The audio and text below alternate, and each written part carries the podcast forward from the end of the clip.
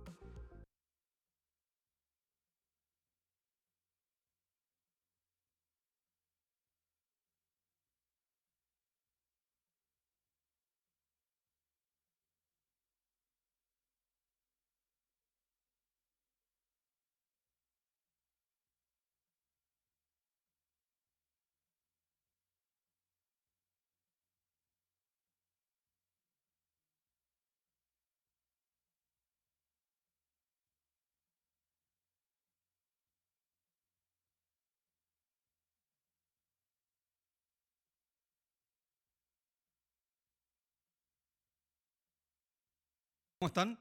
Bienvenidos a el tercer capítulo de la segunda temporada del Cogor Digital, acá por las pantallas de Radio Touch, eh, también transmitido por Click TV, Sur TV, TV O'Higgins y Survisión. Oye, quiero primero, antes de presentar a mis amigos que me van a acompañar hoy día, voy a presentar a quien nos auspicia, Agua Mineral Late. La tenemos por ahí.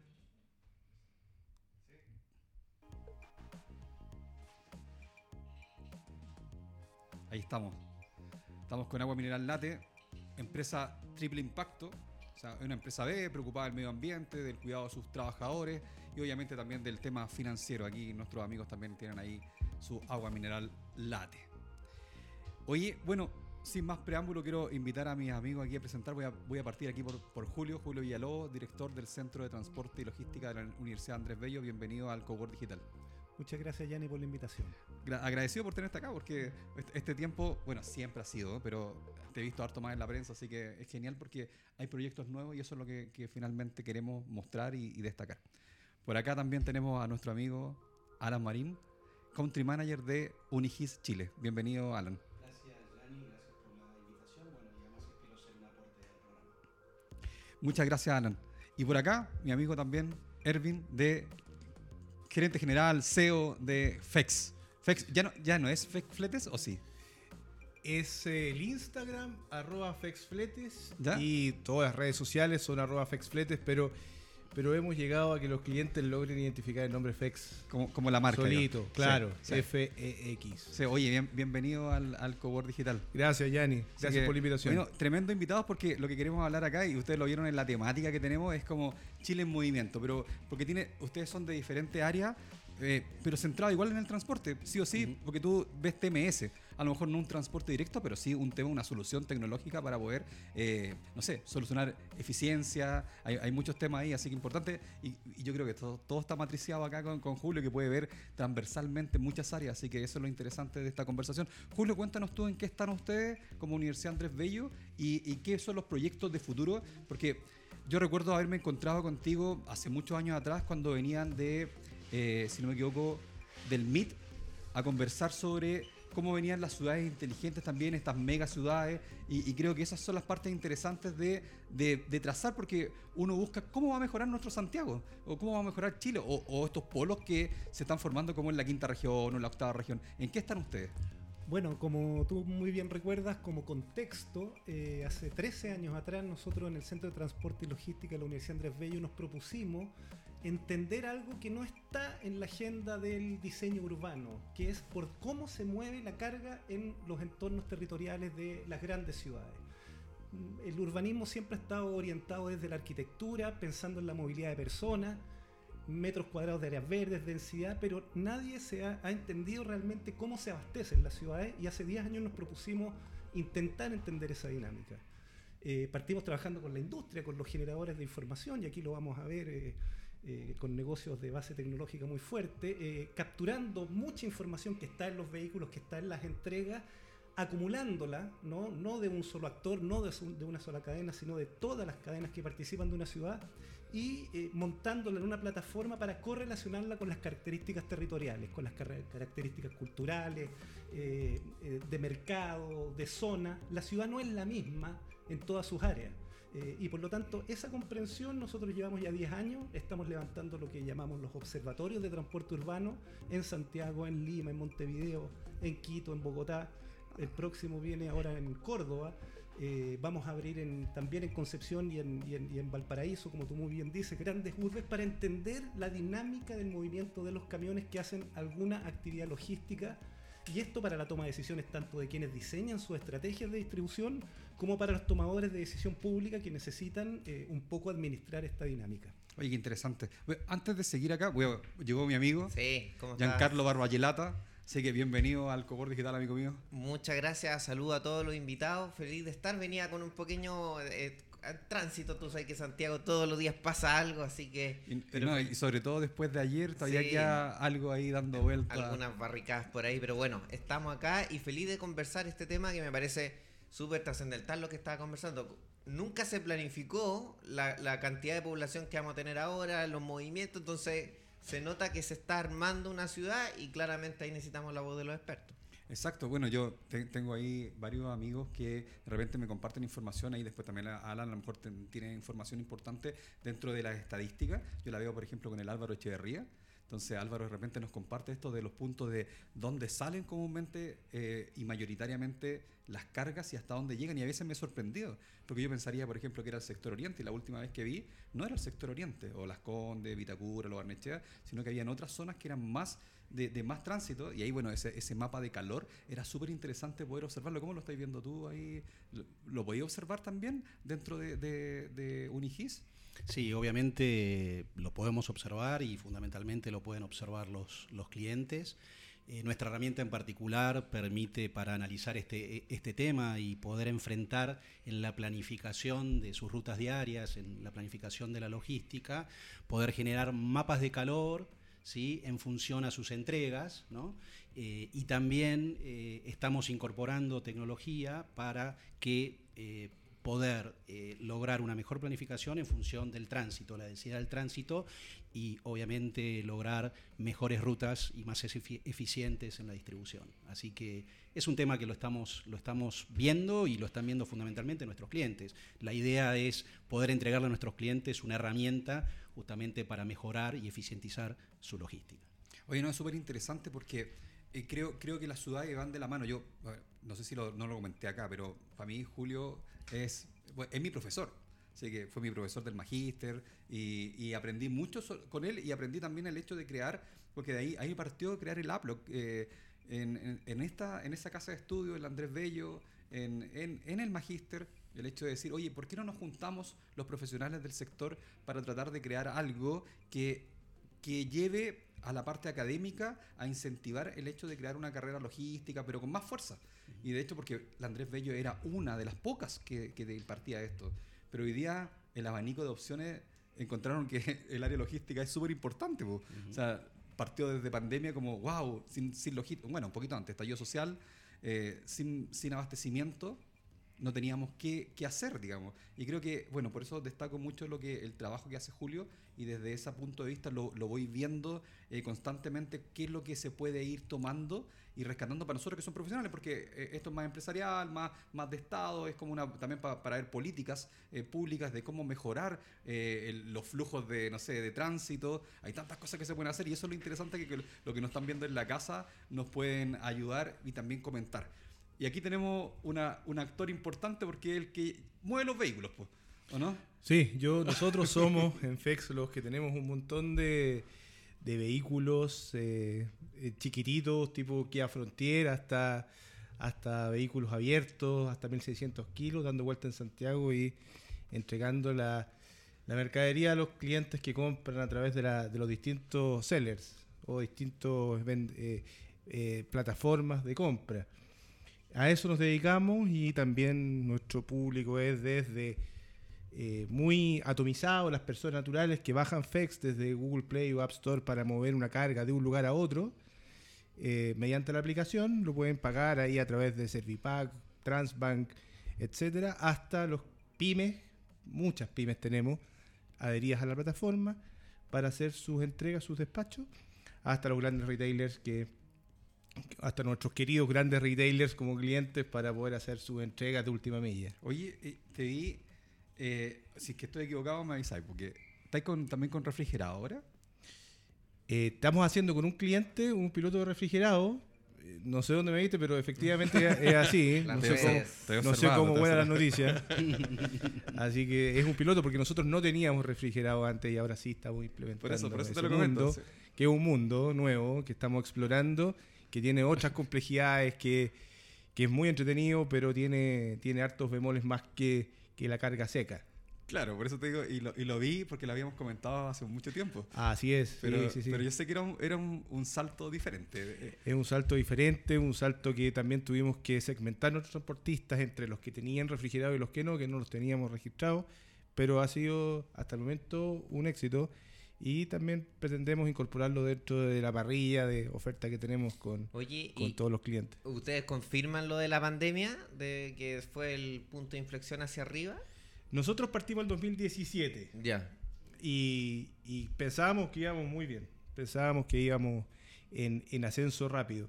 La verdad es que lo confirmo absolutamente. Llegó la pandemia y con eso hubo un crecimiento Es que es Mega curioso porque justamente todo el mundo estaba hablando de la industria que se fueron abajo, la gastronomía, el turismo, y nuestro programa, como está un poquito más enfocado en la logística, el comercio, claro, todos los que venían para acá nos venían a contar grandes noticias y era curioso porque, claro, en la televisión veían todas las malas noticias, pero este rubro se fue al alza de una manera gigante, se crearon nuevas empresas, las que eran grandes crecieron más, las que eran nacionales fueron internacionales, o sea, fue el impulso que quizás no esperaban. Sí, sí, fue un, un- boom de la logística que nosotros sí lo vivimos en carne propia y lo disfrutamos en carne propia, pero también ahora se generaron nuevos desafíos de ir creciendo a pesar de que esa pandemia se acabó. Entonces, ese es nuestro nuevo desafío. Efectivamente nos sirvió, nos sirvió para, para, bueno, a lo mejor va a sonar un poquito altanero, pero para hacer lo que ahora somos, el hecho de que crecimos mucho en pandemia Oye, ¿y los datos del comercio minorista que se está frenando, le está pegando en algún efecto a ustedes cuando tú me dices que llegan a ese cliente atomizado, que compra una cosita? Se, va, se está viendo una baja porque varios comercios están diciendo, oye, bajó un 13,9% el último dato que se supo del comercio minorista.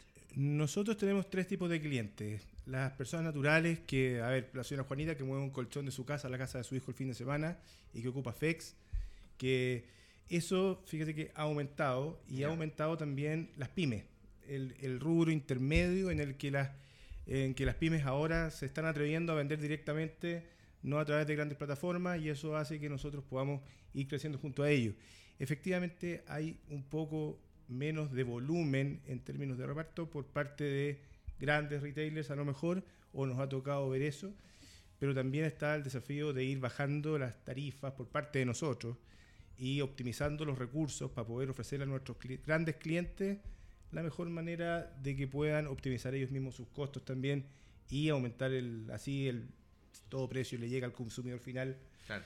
y bajar las tarifas de, de despacho. que hemos visualizado que a los clientes les importa mucho. Cuando compran Sí, un producto donde Sobre todo sea, cuando son precios menores. eh, despacho gratis y valorado. Claro, no puede ser más caro el traslado del producto que el, que el mismo producto. Y ahí se te frena una industria que quizás sería grande, pero si los costos siguen siendo un poco más altos, no va a funcionar. Hasta mi misma señora alega de repente que los precios del despacho son muy altos. Yo le digo, pero no alegues por eso, porque estamos dentro del rubro. Claro. Totalmente. Bien. Oye, Julio, eh, ¿qué novedades hay mm, en el tema transporte a nivel nacional? Eh, yo creo que a nivel internacional, yo creo que estamos en, en un minuto de una enorme transformación desde hace años, no solo la pandemia, sino antes. Las cadenas de suministro están sometidas a incertidumbres de guerras comerciales, de poca certeza de aperturas o cierres de puertos. La pandemia agudizó eso. Eh, los comportamientos, que es lo que estábamos hablando de los consumidores, eh, es completamente distinto. En un periodo de acomodo, todas las cadenas de suministro están rediseñando sus infraestructuras, sus redes. eh, y yo creo que la verdadera novedad, en, la que los transportistas y, todos los que participan de esta industria estamos, es eh, el ocupar la información, los datos que están presentes en cada transacción, en cada movimiento, en cada kilómetro, para eh, entender mejor esta dinámica y poder apuntar hacia lo que mencionaban recién, un- un- una, baja, una mayor eficiencia, una baja de, de tarifas, poder responder en los plazos a las distintas necesidades. Hay como un- una obsesión por entrega en dos, tres horas, pero eso al final irá a estabilizarse. Alguien pagará por esas entregas y tiene que haber un servicio eficiente en eso, eh, pero hay otro tipo de despacho. eh, hablamos de logística y transporte como una sola cosa y son cientos, sino miles de cadenas distintas. Recién- Oye, sí. y, y aprovechando eso, porque a- hace dos días hubo una polémica a nivel mundial, fue Trending Topic Chat, chat GTP, que, que sigue siendo un tema de inteligencia artificial, pero fue Trending Topic mundial y hoy día Elon Musk salió diciendo que hay que frenar esa industria porque puede tener un vuelco que podría tener un, un fallo contra incluso los seres humanos.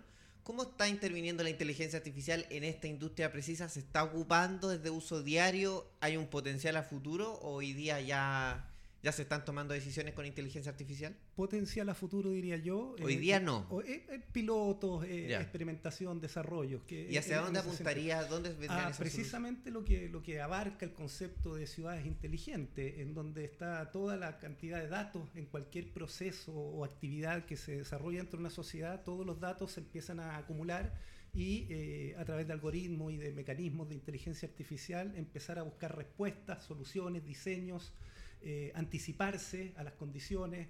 eh, predisponer los inventarios donde mañana se van a consumir. Ahora, todo eso que me dices suena positivo. ¿Dónde podrías ver algún tipo de peligro en que eso se desarrolle mucho en esta industria? En esta industria como peligro, la verdad no, no, no, no, no- no lo veo en ese sentido. Yo eh, no sé no sé cuál es el riesgo. Ayer salía esa noticia en Sí. donde se, se busca poner límites. Se me ocurre que hay gente que está explorando ya niveles de, vínculo con las propias personas, incluso con temas eh, biológicos eh, y empezar a predeterminaciones de ese tipo. Eh, quizás la- la- las potencialidades, de- no solo de la inteligencia artificial, sino de, la tecnología dentro de los organismos eh, reemplazando ciertos criterios humanos también, por ahí puede venir, pero en, lo que estamos viendo nosotros, el- el comprender, el intentar abastecer de buena manera eh, a, una, a poblaciones complejas como son las que viven en ciudades densamente pobladas, eh, ahí yo creo que hay, hay, hay- hay harto espacio para la ¿Y ganancia. qué tan lejos ves tú la conducción autónoma ya de vehículos mayores? En, en Europa están pensando cerca del 2035-2040. En, en los entornos de las ciudades es eh, difícil. Bueno, ya tenemos vehículos autónomos en entornos controlados, adentro de centros de distribución, de puertos o en algún tipo de faenas mineras. Eh, eso ya está. Hay, hay que resolver todo un tema de, de vínculo, de, de también de potencia, de intercambio de datos en tiempo real, eh, eh, dispuesto en todo el territorio donde se pretenda ocupar vehículos autónomos. Pero al interior de centros de distribución eso ya es una, es una alternativa y las tendencias dicen que el, recurso humano vinculado a la logística en unos 20 años más hay un 50% que van a desaparecer precisamente por la automatización. No solo de los vehículos, sino que, 50%, sino que dato. de todos los procesos. Sí. De hecho, yo veía en- entre los últimos reportajes, hablando de, de centro de distribución, eh, muy interesante el tema de la toma. Yo, ya sabía que había toma de inventario con, digamos, o, con lectores, eh, que era mucho más rápido que estar bajando el pallet y revisando uno por uno. Ahora ya el dron los lee y, y es muy, pero muy, pero muy rápido. eh, también en los parques vehiculares eh, que ya se toman acá en Santiago. Pasa, tiene el código y lo va leyendo y sabe cuántos vehículos hay, digamos, en, no sé, en el sector de Pudahuel. Entonces eso, eso ya es maravilloso para, para un inventario que era uno a uno, o sea que te podía demorar más de un día, en un par de horas está todo listo. Entonces esa es parte de integración con la inteligencia artificial, creo que eh, va llevando para un buen camino, que es que, lo- que yo creo que es la respuesta que estáis buscando también. Claro, reducir tiempo, Sí. eficiencia. Sí. Oye, ¿y cómo se ve con Argentina?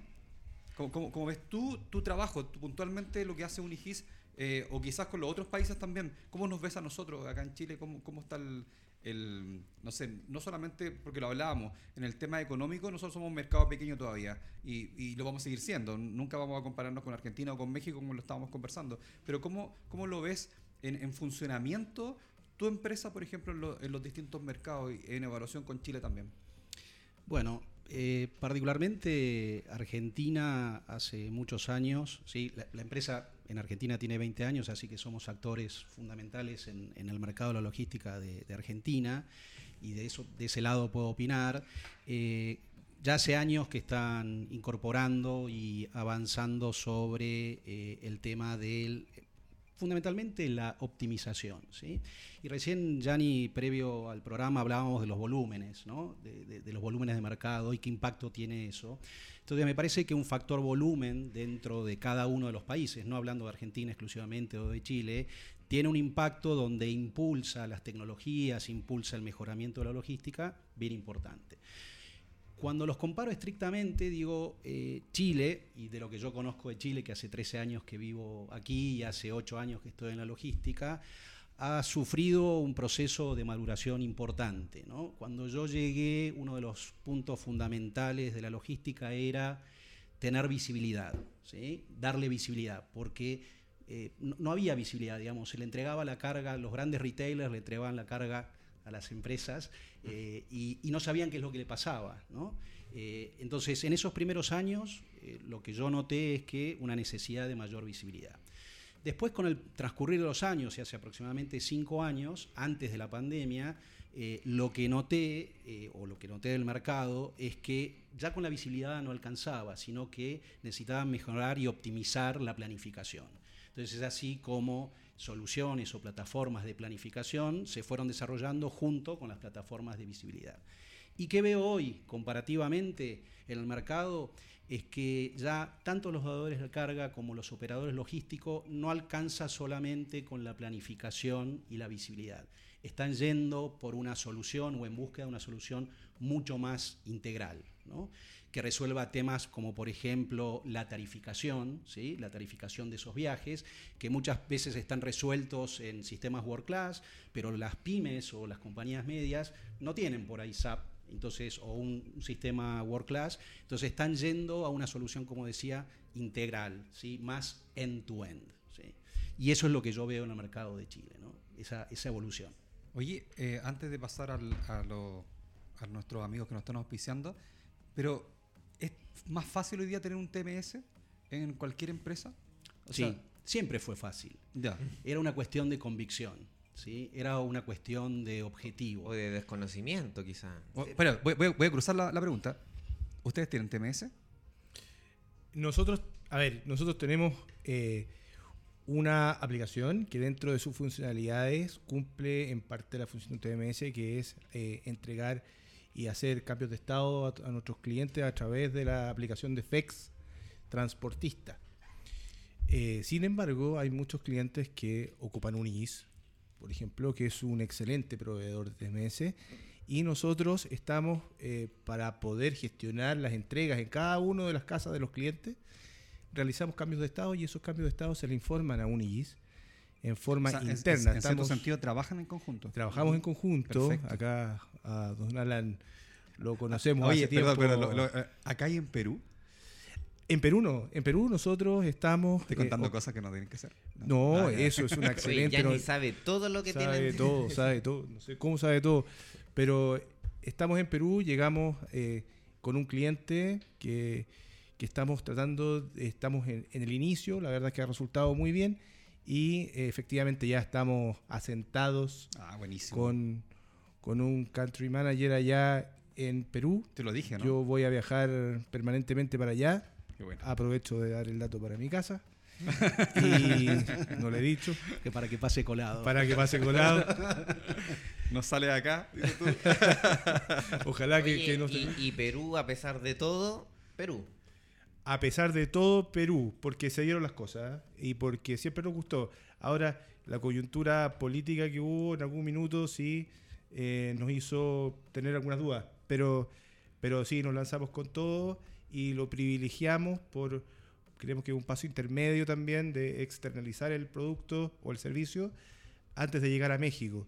Que, que lo que veníamos hablando antes también aquí con, con, con todos los integrantes de esta mesa es que a lo mejor México es un 10 por, lo que también queremos ir paso a paso para Claro. poder llegar bien. No, nos ha pasado muchos invitados de acá que han dado ese paso con Perú y también les preguntamos, sí, pero y, y han venido en el momento en que Perú está no se puede entrar y salir del aeropuerto. Sí, no, yo. Y, y- y es tanto, yo creo que los habitantes, el potencial, eh, este de que está todo por hacer en Perú, que se van a Perú. O sea, a pesar de todo, se van a Perú. Sí, a nosotros nos gusta mucho, como, como nos ha recibido muy bien también eh, Perú en estos inicios de que estamos eh, partiendo. Creemos que la tramitación es más fácil allá que acá, en términos empresariales, de abrir la apertura de cuentas corrientes, no sé. Mira, nos ganan en eso. Ha sido muy, muy buena la, la experiencia y también de recibir al- a los extranjeros. ¿Y el impuesto interno de Perú? ¿Han, han hecho análisis de Es eso? una- es, no, no, no lo conozco tan bien como el de acá. Al de acá le tengo más afecto y cariño. Eh, pero, pero sí funciona muy parecido. Eh, no me interna, no me interna, o sea, no, no- no he averiguado mucho de, de porcentajes todavía, pero, pero a, a simple vista ha funcionado todo bien. Acá hay una figura, eso sí, que tenemos muy estrecha con el servicio de puestos internos nosotros, porque a cada viaje de transportista nosotros emitimos una liquidación factura, que fue una figura que nosotros en su momento evaluamos en conjunto con el servicio de puestos internos para poder regularizar un mercado que estaba irregular. Esto lo hicimos antes de la pandemia y llegamos a una figura que involucra IVA y se lo entregamos a los transportistas para que puedan ellos justificar sus ingresos de forma permanente y ordenada y no a través de boleta de honorario, que es algo que es irregular, sino que les entregamos este documento que es liquidación factura y con eso estandarizamos un tema tributario que estaba totalmente al olvido en el rubro de el transporte, la logística y el flete de, de vehículos tercerizados. Y eso nos ha que me- permitido y que me imagino que todavía en, todos los sistemas, de sobre, sobre todo reparto de motos, que yo lo veo totalmente desorganizado, no debe existir todavía, pienso. Nosotros tenemos regularizado eso también. O sea, ¿Tú estás en- con moto ahora? Sí, estamos con moto, auto, furgón, eh, camión de pickup y mini camión abierto y cerrado hasta los 1600 kilos. Esa es la variedad de vehículos de FEX. ¿Cuántos vehículos tienen hoy día en...? Tenemos una base de datos de vehículos registrados de 14.000 eh, transportistas adheridos, que le llamamos, eh, a la plataforma de FEX con todos sus documentos validados. Y ahí iba a responder justo la pregunta también de Yanni. Activos. Activísimos. 1.200 conectados de manera permanente, esperando que salga un flete FEX en línea para poder ir a buscar el paquete y entregarlo de manera inmediata, en 30 minutos. Y tenemos De eso... ahí el sistema es como Uber. Exactamente Se manda igual. y se subasta Sí. en el momento. en el. Sí. Hay tres maneras de solicitar un FEX eh, spot, un origen y un destino, que es en el minuto. Ni siquiera se subasta, nosotros asignamos el valor del, del- del viaje al- y se lo entregamos al cliente y también le decimos al transportista cuánto va a percibir. Y esto se hace desde Google Play bajando FEX, desde App Store bajando FEX o desde FEX.cl ¿Y esa es la misma aplicación para tanto el que quiere enviar como el que va a ser transportista? ¿O Tenemos dos aplicaciones Ya, en todas las plataformas. Una es FEX Transportista, que la pueden bajar nuestros transportistas, ahí inscribirse, subir los documentos, esperan 24 horas y se validan o se observan los documentos que ingresen. Y los clientes pueden bajar FEX, FEX Fletes, como decía eh, hace un minuto, eh, desde todas esas plataformas, que es la aplicación naranja con letras blancas. Y pueden inmediatamente solicitar un FEX colocando origen-destino, eligiendo el tipo de vehículo. Y si colocan los datos del receptor, le llega todo el recorrido también al receptor. ¿Cómo controlan que la gente, la persona que se inscribió sea efectivamente la persona? Porque todos sabemos ya que en Uber aquí hay un mercado negro, venden las cuentas de Uber y no es la persona que dice ser y, y de ahí sale un mar de, de posibilidades de para qué hacen eso. Es un tema que nosotros hemos puesto puesto, varias reuniones alrededor del tema que Ya. tú estás diciendo. Es es súper importante. Eh, por ende, tenemos unos ciertos puntos de chequeo en cada una de las etapas de validación y a su vez cada cierto tiempo estamos monitoreando los documentos que los transportistas suben a la plataforma, una para que se actualicen y la otra es para verificar cuentas que, eh, que ahí- sean reales, porque claro. efectivamente hemos visto que también hay un mercado negro de, de, de venta de cuentas que obviamente tenemos todo un proceso para evitarlo.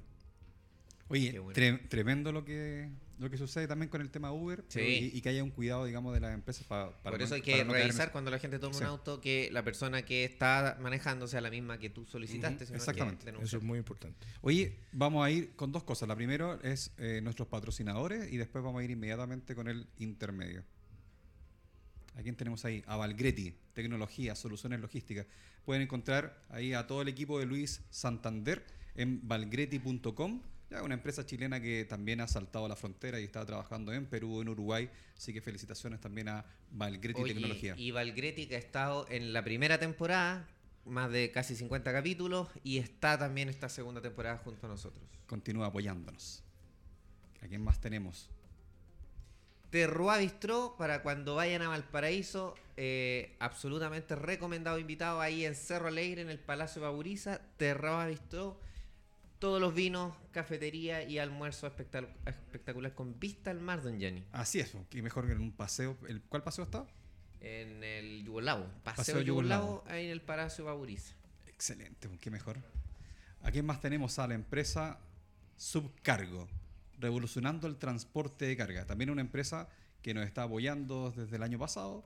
eh, ha participado también en la FILSE y este año 2023 ya está consolidada también en Perú. Bienvenidos ahí a Subcargo.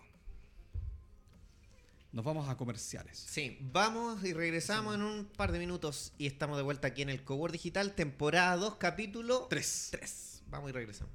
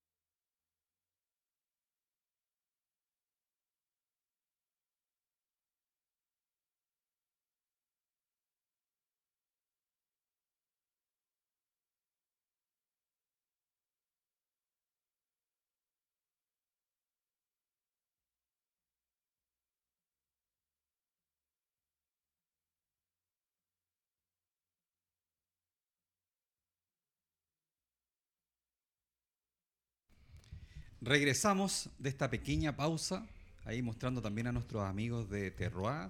eh, tremendo video, si lo lograron ver ahí, con una vista maravillosa al paraíso. Y también la empresa Mindugar. Mindugar. Oye, aprovechemos a saludar a todos los que se conectan con nosotros. Temuco TV, eh, de O'Higgins. TV O'Higgins en la sexta región, lo más visto. Click TV, que nos permite llevar a través de mundo, así que los van a ver en el cable a lo largo de todo Chile. Click TV está presente en todas las comunas de Chile, así que por señal de cable. Y eh, Survisión Survisión, exacto. también está con nosotros. Así que un saludo a todas las señales que se conectan, por supuesto, además de Radio Touch y eh, por YouTube, Facebook e Instagram, por todas las plataformas. Así que estamos súper, súper conectados. Oye, hemos tenido notas que después sacamos que han llegado a las 100.000 visualizaciones, así que digan algo interesante. Claro. la- Tírense la papita. la- la- Podríamos partir de nuevo entonces. Tiren la papita. Las polémicas, pero La son polémica. esas, esas pequeñas cápsulas que se sacan de los capítulos que después se terminan viralizando porque eh, es que no hay un espacio como este. Yo, lo- lo- nosotros cuando dijimos vamos a partir este programa dijimos, ¿dónde se expresa una mediana empresa hoy día en Chile?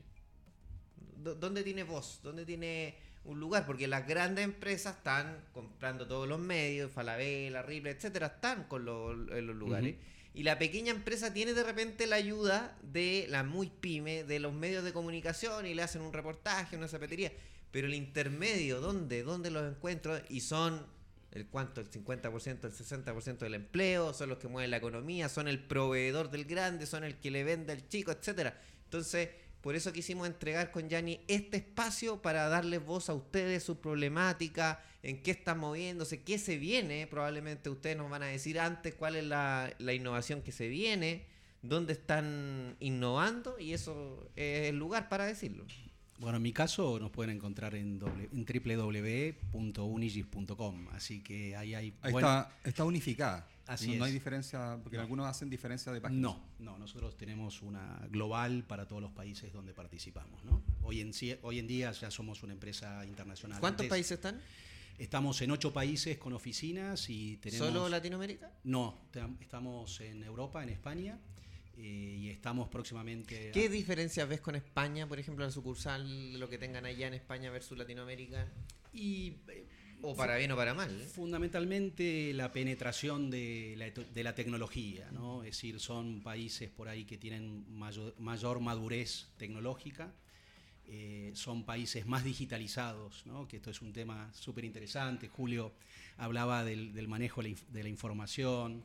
Eh, tú, Yanni, el tema de, blog de los profesionales, ¿no? La digitalización de los profesionales, creo que es importante. Pero volviendo al tema de España, fundamentalmente es un mercado muy competitivo, porque además la Unión Europea es muy competitiva, entonces tienes competencia de distintos países, pero la diferencia es, tiene que ver con eh, la maduración tecnológica y la, adelante. y la maduración, digamos, digital, de la digitalización de todo, ¿no? de los países, de las empresas y de las personas, que creo que eso es algo bien importante, creo que es un tema muy importante en la logística. Cuando me hablaban hoy de qué diferencias encuentro entre Argentina, Chile, yo creo que hay que seguir trabajando, insistiendo en la digitalización de los profesionales de la logística. ¿no? Yo, yo agregaría como diferencia respecto de España o Europa en general es la profesionalización y la formalización del sector transporte.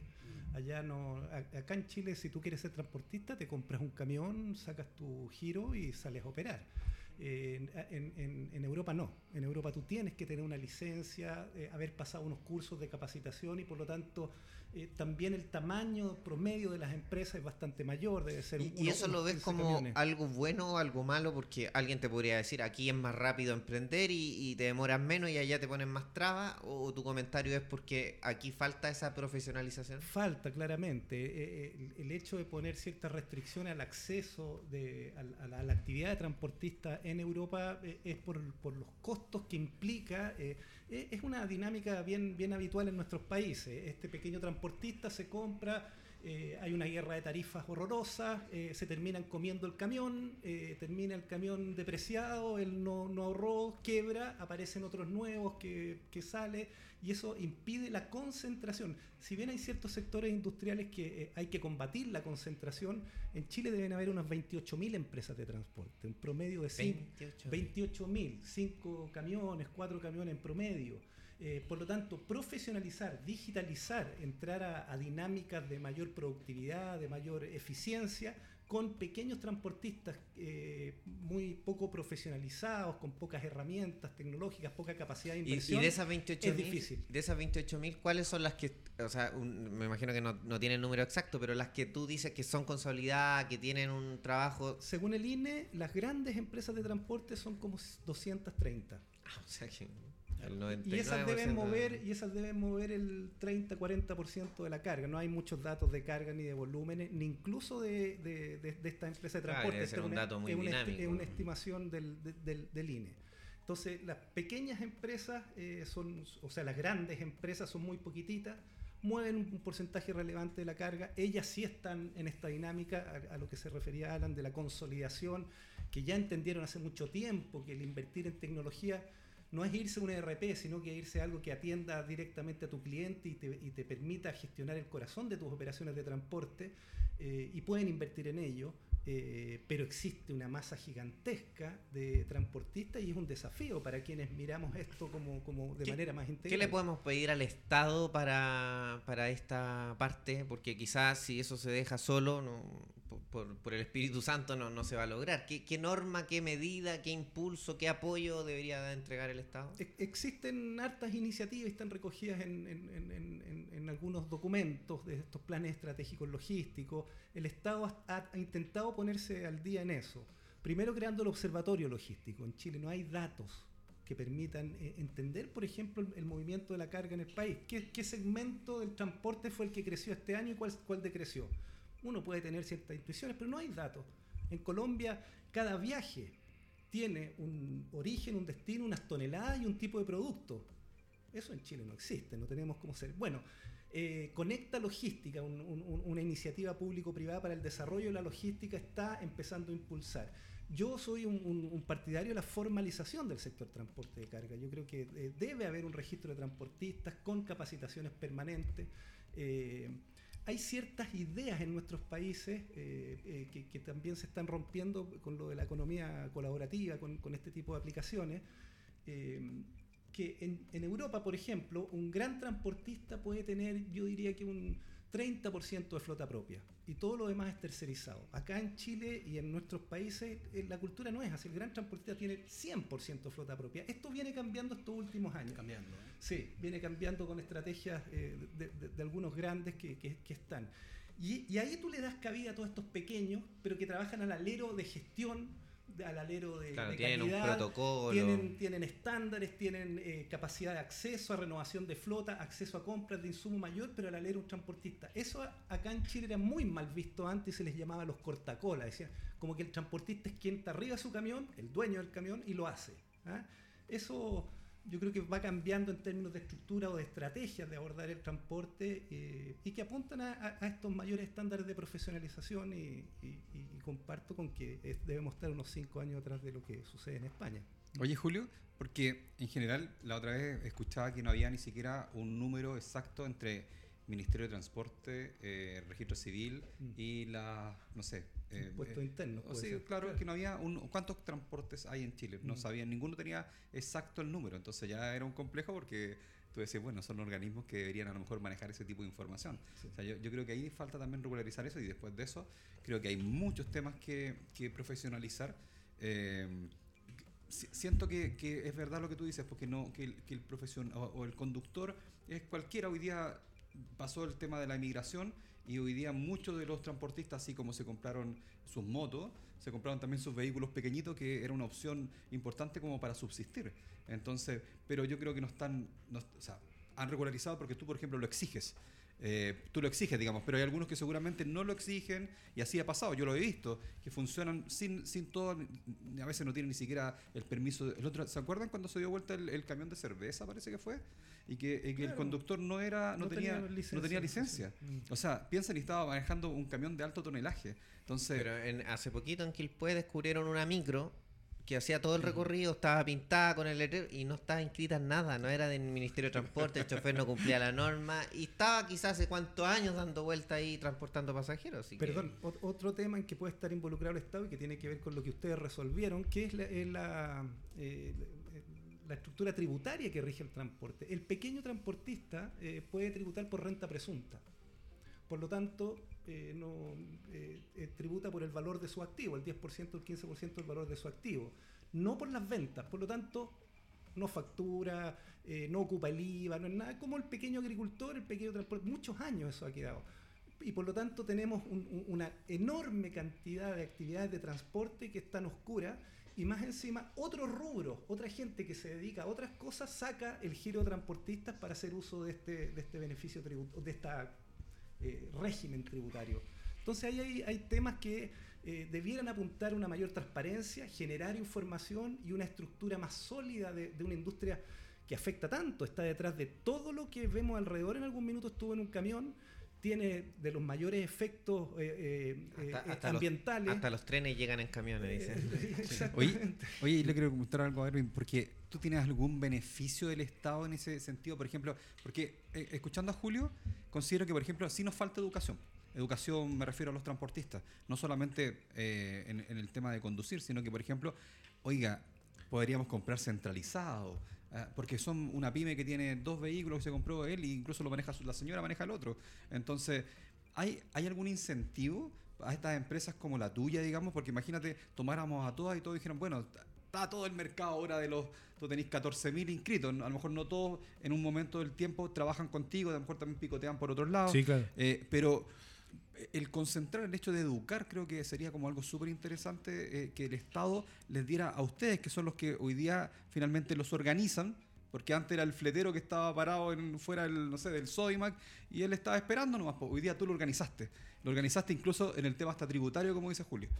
Sí, sí. Mira, yo creo que acá hay una pega, un trabajo que hay que hacer efectivamente con los transportistas, como decía Julio, en la cual se vayan, y nosotros tratamos, tratamos de hacerlo permanentemente, de ir educando transportistas.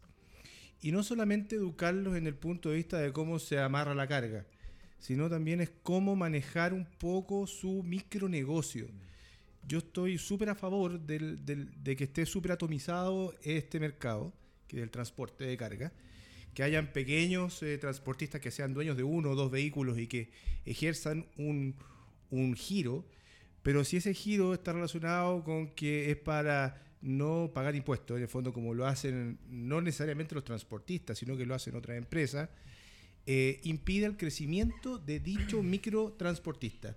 Por lo tanto, al tener eh, una base tributaria y una educación tributaria, permite que el transportista que tiene un, un vehículo después pueda tener dos, que pueda comprar los neumáticos con IVA y tenga IVA crédito, que pueda ir creciendo, haciendo crecer su flota en la medida que vaya generando ingresos y que trae beneficios tributarios para él. Respondiendo a tu pregunta, nosotros no tenemos ningún eh, beneficio del Estado relacionado con esto. Nos eh, complace ayudar a los transportistas para que, y los tratamos como tal, como microempresarios o como empresarios, porque achicarlos no tiene ningún sentido, y eh, que vayan creciendo de la mano de el orden y de la formalidad.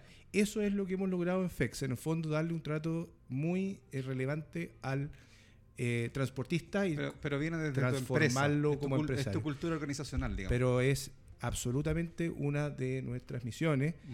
pero no es una algo que ahora estamos totalmente abiertos por si alguien de, de- de- del Estado o de este gobierno está dispuesto a trabajar con nosotros en alguna manera de incentivar eh, Es que la es formalidad. Es que es un orden. yo Sí, lo es encuentro buscamos. maravilloso. O sea, y que de repente, no sé si usted, a mí ya me desespera de repente ver las motos eh, porque andan de un punto a otro y tienen que andar cumpliendo con, con lo que hablabas tú al inicio. O sea, ¿hasta qué punto vamos a llegar con que el Q-Commerce es lo más importante? O sea, necesitamos el agua ahora. ¿cachai? Pero ahora la quiero al tiro. Entonces, y bueno, ha hecho negocios esto y ha beneficiado porque, bueno, tenemos estructuras como edificios que algunas habitaciones o algunas bodegas se ocupan hoy día como, como eh, un, un pequeño rack de, de reparto. Entonces, qué interesante en, esta, en estas nuevas ciudades del, del futuro como esta es Smart City, pero, pero creo que pero si no regularizamos el tema del transporte, de verdad, las vías... Porque yo me acuerdo cuando vino Edgar, Edgar Blanco Ujú. y conversábamos el tema, yo veía, claro, decía, un futuro es tremendo para Chile, siendo que todavía nos consideran porque éramos más pequeñitos comparado a, la- a las mega ciudades que él está visualizando.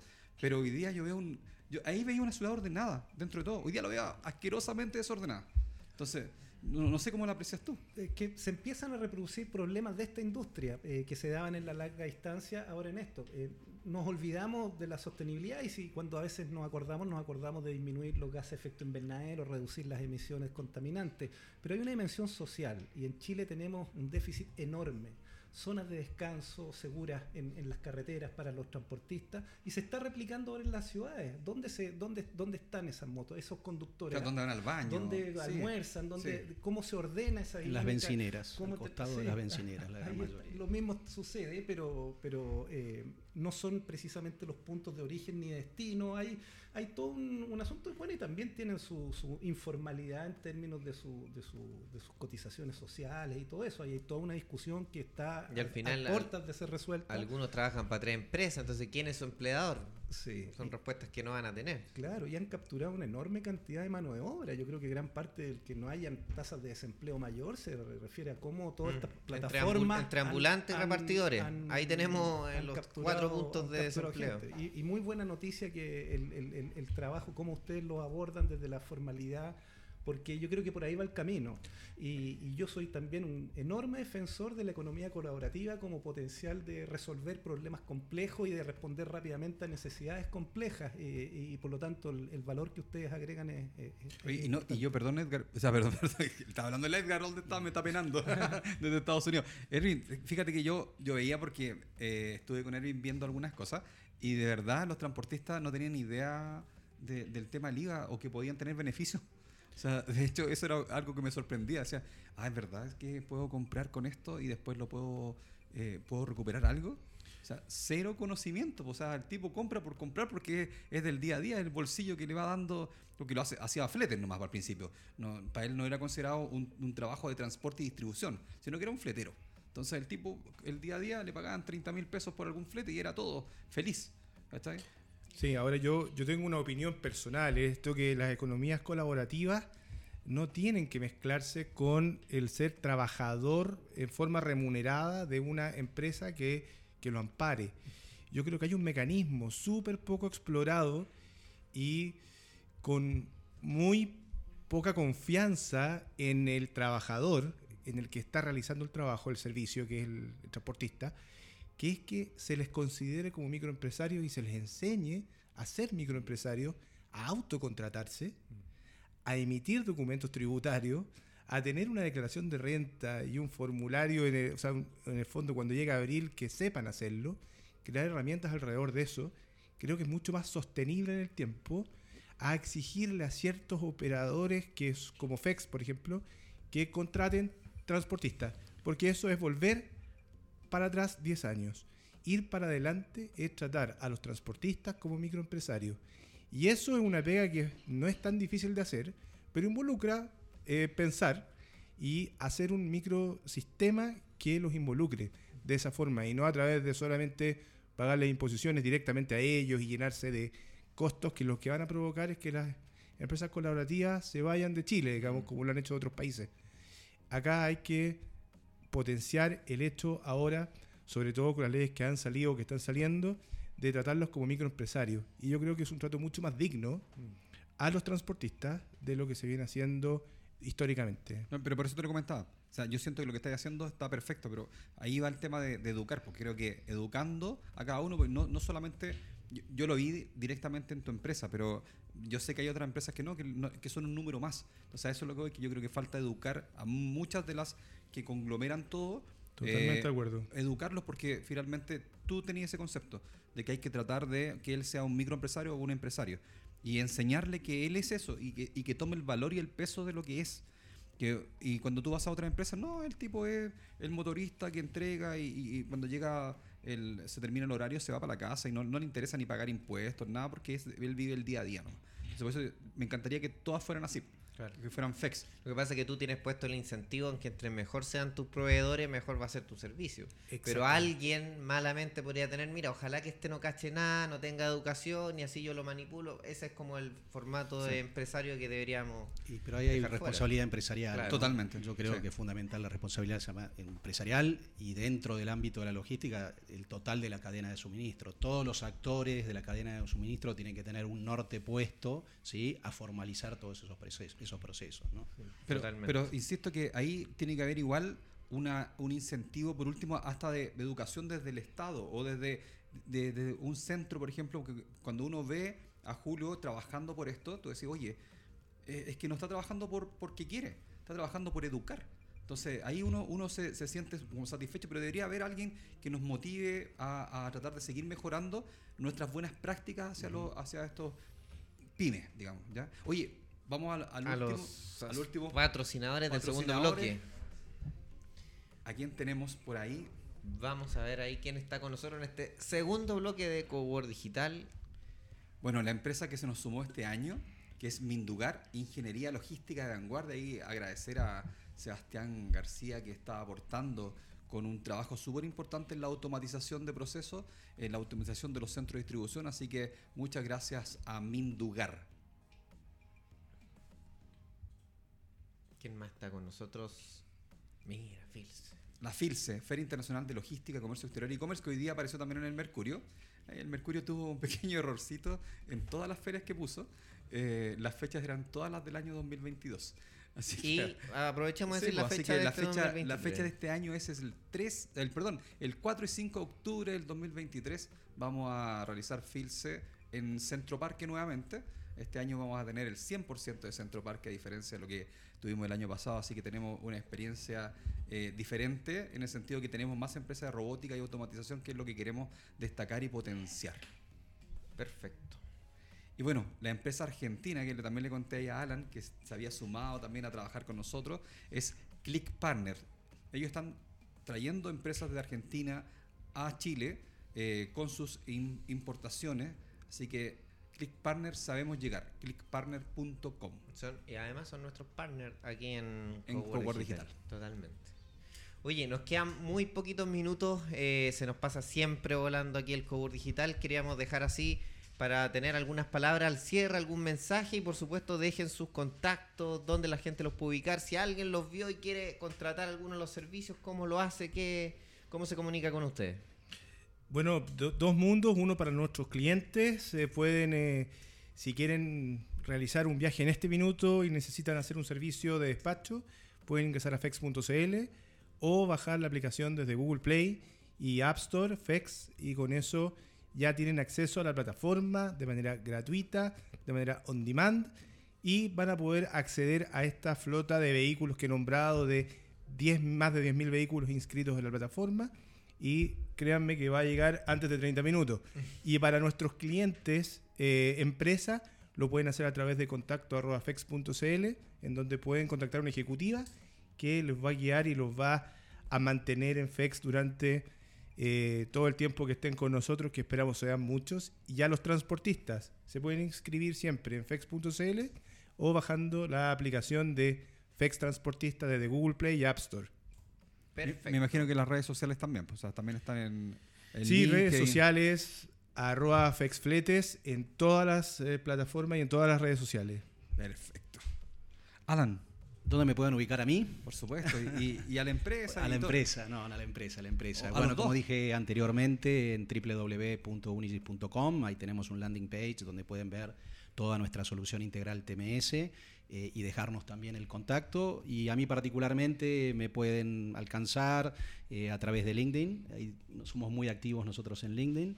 Y si no, ah, directamente me pueden escribir a mi mail que es alan.marin.unigis.com. Y en tu LinkedIn con tu nombre tal cual. Tal cual, con Alan Marín. Perfecto. Ahí le vamos a pedir contacto también. Bueno, Julio. muchas gracias. No, yo solo... ¿Alguna eh, reflexión Sí, final? invitar a todos a que eh, los desafíos que tiene la logística, las cadenas de suministro, los abastecimientos en contextos tan turbulentos como los que estamos viviendo y de tanta transformación son, son muy importantes.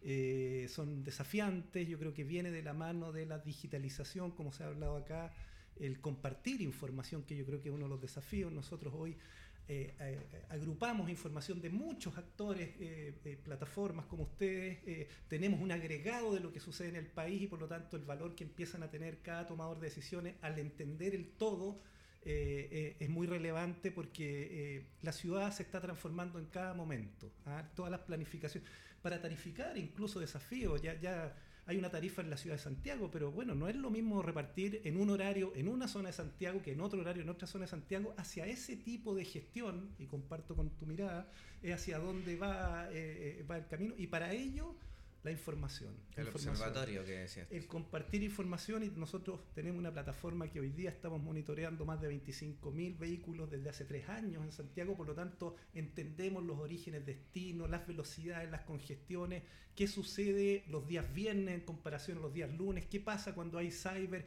todo va cambiando, la ciudad es un ser vivo De que hecho, evoluciona. hace poquito salió ese estudio que, no sé, el día martes era el día que más pedían papas fritas a los santiaguinos. Y trataban de buscar la explicación el jueves completo, el miércoles, tal.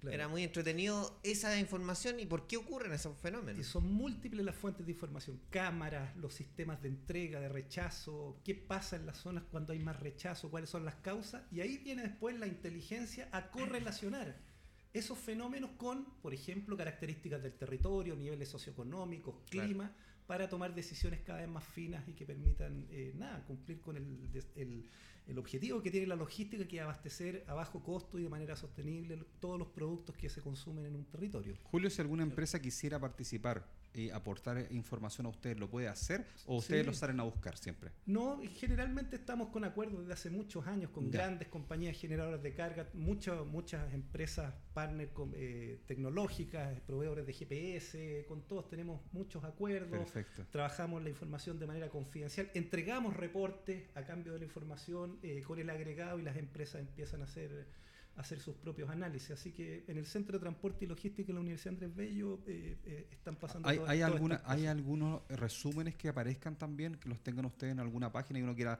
poder observar? No, no, No. no. tenemos eh, algún tipo de informativo abierto al respecto. Eh, eh, esto está muy soportado por investigación académica regional en todos estos países, en Perú, en, en Colombia, en Quito, en Montevideo, en Argentina. Eh, tiene fines eh, académicos y en términos de la relación con, eh, bueno, acabamos de terminar un estudio para el Banco Interamericano del Desarrollo, comparamos, y, y ese ellos no lo han liberado, ahí va a salir un estudio bien profundo porque comparamos zonas densas de la ciudad de Santiago, Quito y Bogotá,